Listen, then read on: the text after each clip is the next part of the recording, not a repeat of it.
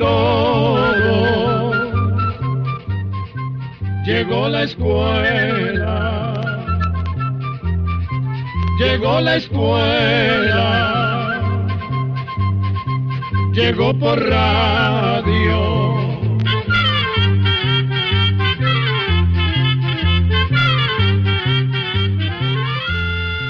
El Instituto Centroamericano de Extensión de la Cultura presenta su programa Oigamos la Respuesta. Compartiremos con ustedes las preguntas de nuestros oyentes y daremos las respuestas a sus inquietudes. Mándenos sus preguntas al apartado 2948-1000 San José, Costa Rica. También puede enviarnos sus preguntas al correo electrónico icq.org o encuéntrenos en Facebook como Oigamos la Respuesta. O llámenos por teléfono, código de área 506, número 2225-5338 o 2225-5438 Queridos oyentes, hoy vamos a contarles algo muy interesante. Una vez, dos amigos se fueron de paseo a la montaña. Caminando, caminando, se fueron metiendo en la montaña y por último se perdieron. Eran las cuatro de la tarde y no podían encontrar el camino de regreso. Los pájaros cantaban, no llovía y los dos amigos se sentían tranquilos. Sucedió que de repente cayó la neblina. Esto les hizo pensar que había llegado el momento de regresar. Pero ¿cómo lo iban a lograr si estaban perdidos? Para que nuestra historia sea más interesante, escuchemos a estos dos jóvenes en la montaña.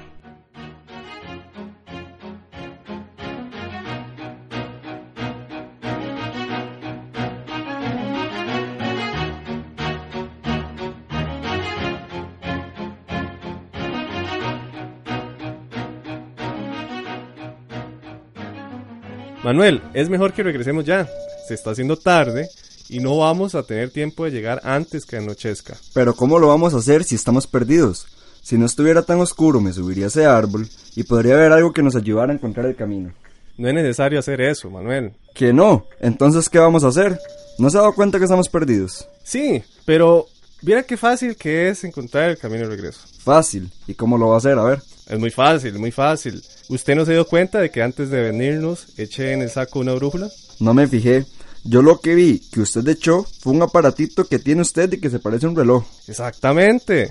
Ese aparatito que se parece a un reloj es la brújula. La diferencia es que la aguja de ese aparatito siempre señala hacia el norte. Y con ayuda de ese aparato verá que fácilmente encontramos nuestro camino. Véalo usted para que vea qué cosa más maravillosa. La aguja tiene dos puntas. La punta azul es la que marca siempre hacia el norte. Ah, qué bien. Pero ¿cómo nos va a decir esta agujita por dónde es que tenemos que irnos para llegar a casa? Muy fácil, muy fácil. Porque cuando salimos de la casa yo me fijé en la brújula y vi que veníamos caminando hacia el oeste, en línea más o menos recta. Así que ahora estamos al oeste de la casa. Entonces, para regresar allá, ¿hacia dónde tenemos que caminar?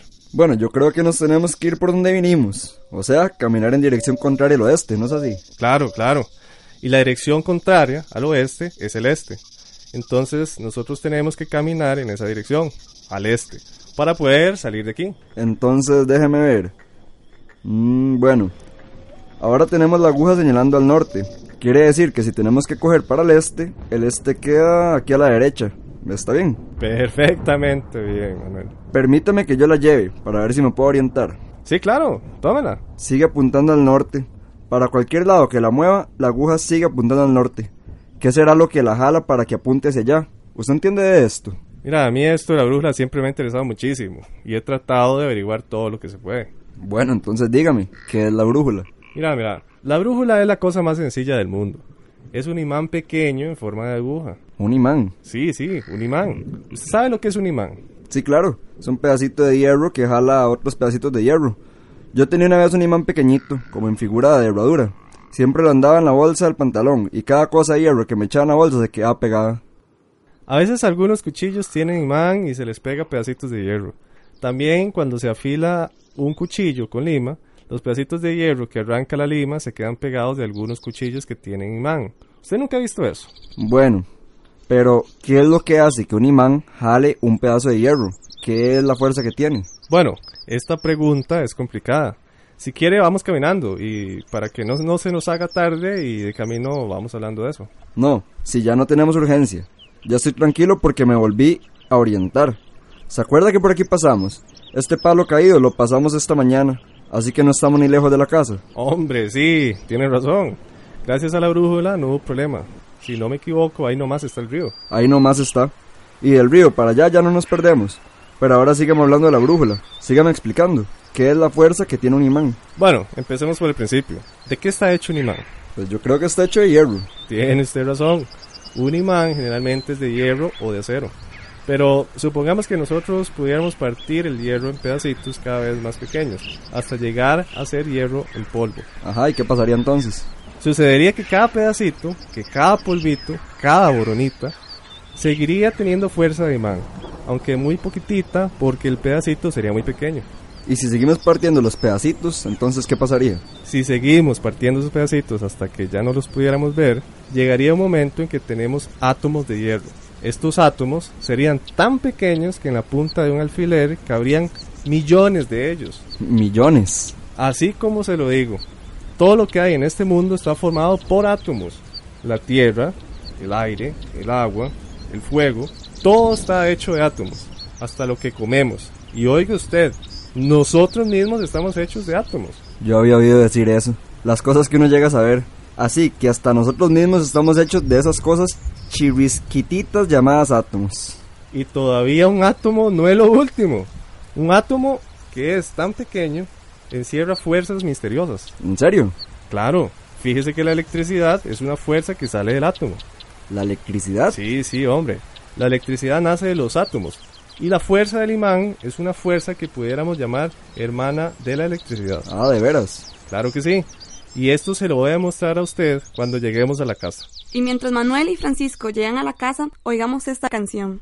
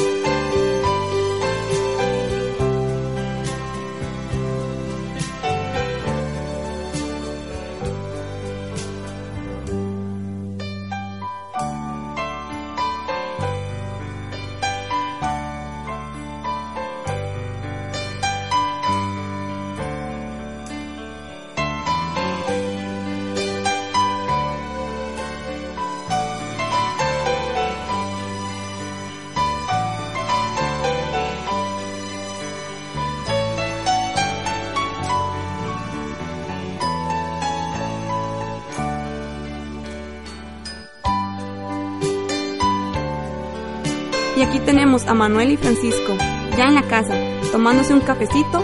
Oigamos lo que están hablando. Hay muchas cosas que todavía no se conocen bien y que no se pueden explicar. Una de esas cosas es el imán. Sí, pero usted me decía que la fuerza del imán es una fuerza hermana de la electricidad, ¿no es así? Es cierto. Y quizás se puede decir que el imán se produce por medio de la corriente eléctrica. En el átomo hay fuerzas misteriosas. Existen los protones y los electrones, que son fuerzas distintas. Los electrones son los que producen la electricidad. De eso tan, tan pequeñito es que nace esa gran fuerza que es la electricidad. Mire usted qué cosa. ¿Y qué son esos tales electrones? Los electrones están dando vueltas y más vueltas alrededor del centro del átomo. ¿Y nunca despegan del átomo? Casi nunca, pero el hombre lo ha logrado hacer. Lograron despegar los electrones de manera que abandonaron el átomo. Lograron hacerlos pasar de un átomo al otro hasta llegar a formar una corriente. Una corriente de electrones, una corriente eléctrica. Así fue como los hombres llegaron a descubrir la maravillosa electricidad. Ah, pero volviendo a lo nuestro, al imán. Usted dijo hace un rato que el imán se produce por la electricidad. Así es, así es. Usted no tiene por ahí una pila de foco o una batería y un pedacito de alambre y un clavo que nos pueda servir para explicarle algo. Sí, pero ¿para qué es todo esto? Vamos a fabricar un imán para que usted se dé cuenta. Qué bien, espérese para buscarle lo que me dijo. ¿Qué fue lo que me dijo? Una batería, un clavo y un alambre, ¿verdad? Sí, eso es. Tráigalos. Permítame para hacérselo yo, porque ese alambre está un poco duro. Bueno, ¿Está bien así? perfectamente. ¿Y qué hago con las puntas? Esas puntas, déjelas larguitas, porque solo las tengo que pegar en la batería. Alcánceme la batería. Ahora pongo una punta en la cabecita de la batería y otra atrás. Ajá, ¿y ahora qué? Pues ahora tenemos un imán. ¿Cómo, un imán? Traiga usted una aguja de coser y verá. Ok, aguja de coser. Espérese, espérese. A ver, ¿dónde hay una? Ah, que viene pegada en esta pared. Arrímesela al clavo a ver qué pasa. Suéltela. Vea qué cosa. Se quedó pegada al clavo. Ve, ya hicimos un imán. Pero ahora quitemos la batería. Mire, se cayó la aguja. Sí, porque el clavo ya no tiene imán. Solo tiene imán cuando la electricidad está pasando por el alambre. Mmm, qué curioso. Ve lo que le dije. La electricidad produce imán. Son dos fuerzas que una siempre se encuentra con la otra. Donde hay electricidad se puede decir que se produce un imán y donde hay un imán se puede producir electricidad. Qué raro todo esto. ¿Usted me puede explicar qué es lo que sucede entre el clavo cuando le pasa la electricidad? ¿O no hay explicación para eso? Los científicos le han dado explicación a esto. La electricidad acomoda las fuerzas que hay en los átomos de este clavo. La corriente de la batería, al pasar por este clavo, pone en fila las fuerzas que hay en los átomos de este clavo. Ah, caramba, difícil de entender. Claro que es difícil de entender. Los científicos más grandes se han quebrado la cabeza en este problema, y le voy a poner un ejemplo para explicarle mejor lo que sucede en este clavo. Imagínese usted una plaza frente a una iglesia. Hay tal vez 200 personas paradas en la plaza. Están conversando, hablando, unos vueltos para acá, otros vueltos para allá, en un desorden completo. Cada una de estas personas tiene fuerza, pero esa fuerza no se siente. Pongamos que de un momento a otro toda esa gente que está en la plaza se agarra de las manos formando una gran fila. Supongamos que el de más adelante se sostiene de un poste de la iglesia y todos comienzan a jalar. Pero si jalan mucho voto en la iglesia. Exactamente. Calcule usted qué fuerza tienen todos esos hombres en fila y algo así sucede con el clavo cuando dejamos pasar la electricidad por el alambre. Esa corriente eléctrica es como una orden que se da a todos los átomos para que pongan su fuerza en una misma dirección. Cuando quitamos la pila, los átomos se vuelven a quedar libres y se acomodan tal como a ellos les gusta. Haremos una pequeña pausa y escucharemos una bonita canción. Después continuamos con este interesante tema sobre la brújula.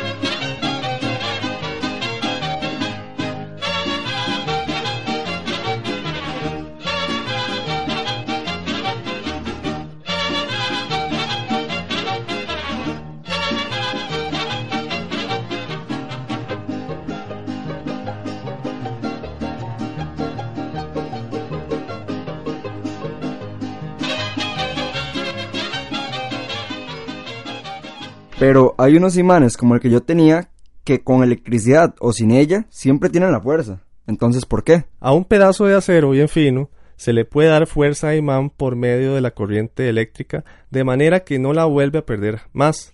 Los átomos de acero fino no responden fácilmente a la fuerza de la electricidad. A veces hay necesidad de golpear o calentar la pieza para ayudar el movimiento de los átomos. Es como si los átomos del acero estuvieran demasiado apretados uno con otro y por eso no pudieron moverse y tomar la colocación nueva. Pero una vez que la fuerza eléctrica ha logrado colocarlos, ya los átomos no vuelven a su posición de antes, sino que se mantienen ordenados y el imán permanece. Pero también se han encontrado pedazos de hierro que ya de natural tienen la fuerza de imán. Vea todo lo que estoy aprendiendo. Pero hay algo que yo quisiera saber y que usted no me lo ha explicado. ¿Por qué la brújula apunta siempre al norte? ¿Qué es lo que la jala hacia el norte? Es muy buena pregunta esa. La brújula apunta siempre al norte porque está encima de un gran imán. ¿Y de dónde está ese gran imán? Ese gran imán es la Tierra. ¿Cómo va a ser eso? Así como lo oye, la Tierra es un gran imán. ¿Pero quién ha averiguado eso? Eso ya lo averiguaron los marinos, los navegantes hace muchos cientos de años. Ya ellos habían visto que si a un imancito livianito se le daba la libertad de señalar hacia donde él quisiera, señalaba siempre hacia el norte, hacia la tierra de los esquimales. ¿Y por qué razón en la Tierra un imán? ¿De dónde saca esa fuerza? Los hombres de ciencia han tratado de contestar esta pregunta de varias maneras, pero estas explicaciones son suposiciones nada más, es decir, que no se han confirmado todavía. En los tiempos antiguos, muchas explicaciones para decir cómo era la forma de la Tierra. Unas personas decían que era plana, otras decían que tenía la forma de un plato, pero no se sabía ciencia cierta cuál era la forma hasta que no se comprobó que su forma es como la de una naranja. Lo mismo pasa con las explicaciones que se dan sobre por qué la Tierra es un imán. Hasta que no se comprueben, no se puede afirmar nada. Pero, ¿qué es lo que suponen estos hombres de ciencia? Según las explicaciones de estos científicos, la Tierra es un imán formado por la electricidad, en la misma forma en que nosotros hicimos un imán con la electricidad de la batería. Mm, explíqueme mejor eso. Bueno, bueno, gran parte de la Tierra está formada por hierro. Podríamos decir entonces que la Tierra es una bola grandísima de hierro que viene a ser como el clavo que tenemos aquí.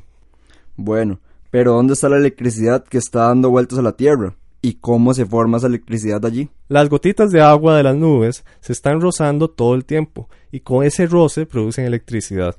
También los rayos del sol producen electricidad. Una prueba de que en el aire hay electricidad es el rayo. Sí, el rayo es una chispa, una gran chispa eléctrica. Eso es, y toda esa electricidad que hay en el aire está dando vueltas alrededor de la Tierra. ¿Y el alambre para que haya electricidad? Aunque no haya alambre, la electricidad le está dando vueltas a la Tierra por el aire, y sucede lo mismo que cuando conectamos el clavo con el alambre de la batería. El clavo se convierte en un imán, y la Tierra rodeada por la electricidad del aire, que está dando vueltas, también se convierte en un imán.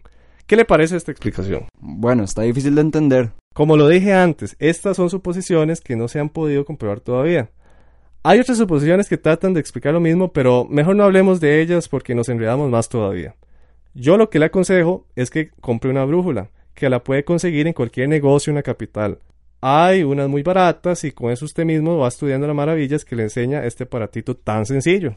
¿Sabe lo que voy a hacer? Voy a estudiar las maravillas de la brújula y al mismo tiempo me va a servir para un caso como el de esta mañana. Me va a servir para no volverme a perder en la montaña. Y con esto hemos terminado nuestra charla de hoy.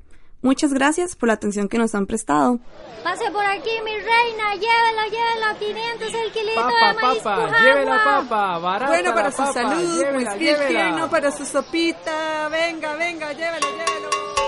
Llévelo, llévelo, llévelo aquí. Lleve su almanaque Escuela para Todos 2019. Llévelo con cuentos, con consejos útiles y con mucha información de su interés. Ay señora, qué dicha que encontré el almanaque. Tengo toda la colección y justamente me faltaba el de este año. También soy un fiel oyente del programa Oigamos la Respuesta del ICQ. Y se dio cuenta que ahora puede mandar sus preguntas a través de WhatsApp. ¿En serio? ¡Qué buena nota! ¿Y a qué número? El número es 84855453 y como en Centroamérica cada país tiene su código de área, Cuando guarde el número en su teléfono, agregue el código más 506 al inicio. Al inicio, ¿qué es eso del código? Es muy fácil. Es agregar el signo de más, seguido de los números 506 y luego el número de teléfono. Entonces, el número completo es más 506 8485 5453. Uy, señora, ¿podría repetírmelo otra vez, por favor? Por supuesto, el número es el signo de más 506-8485-5453. Y dígame una cosa, señora, ¿también se pueden hacer llamadas por este nuevo número? Este nuevo WhatsApp es solo para mensajes.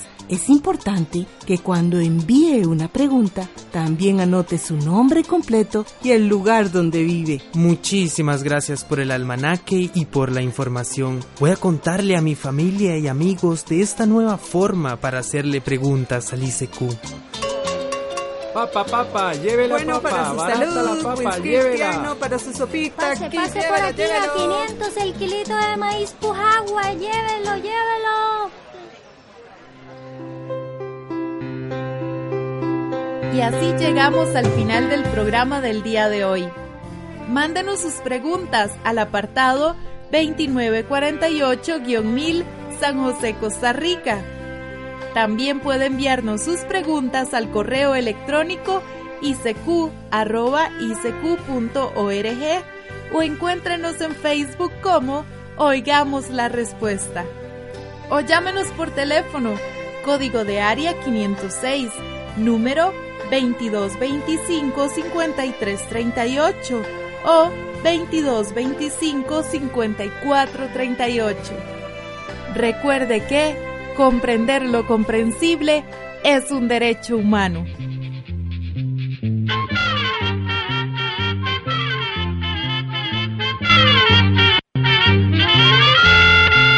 Llegó el momento de despedirnos. Se va a la escuela, se va cantando.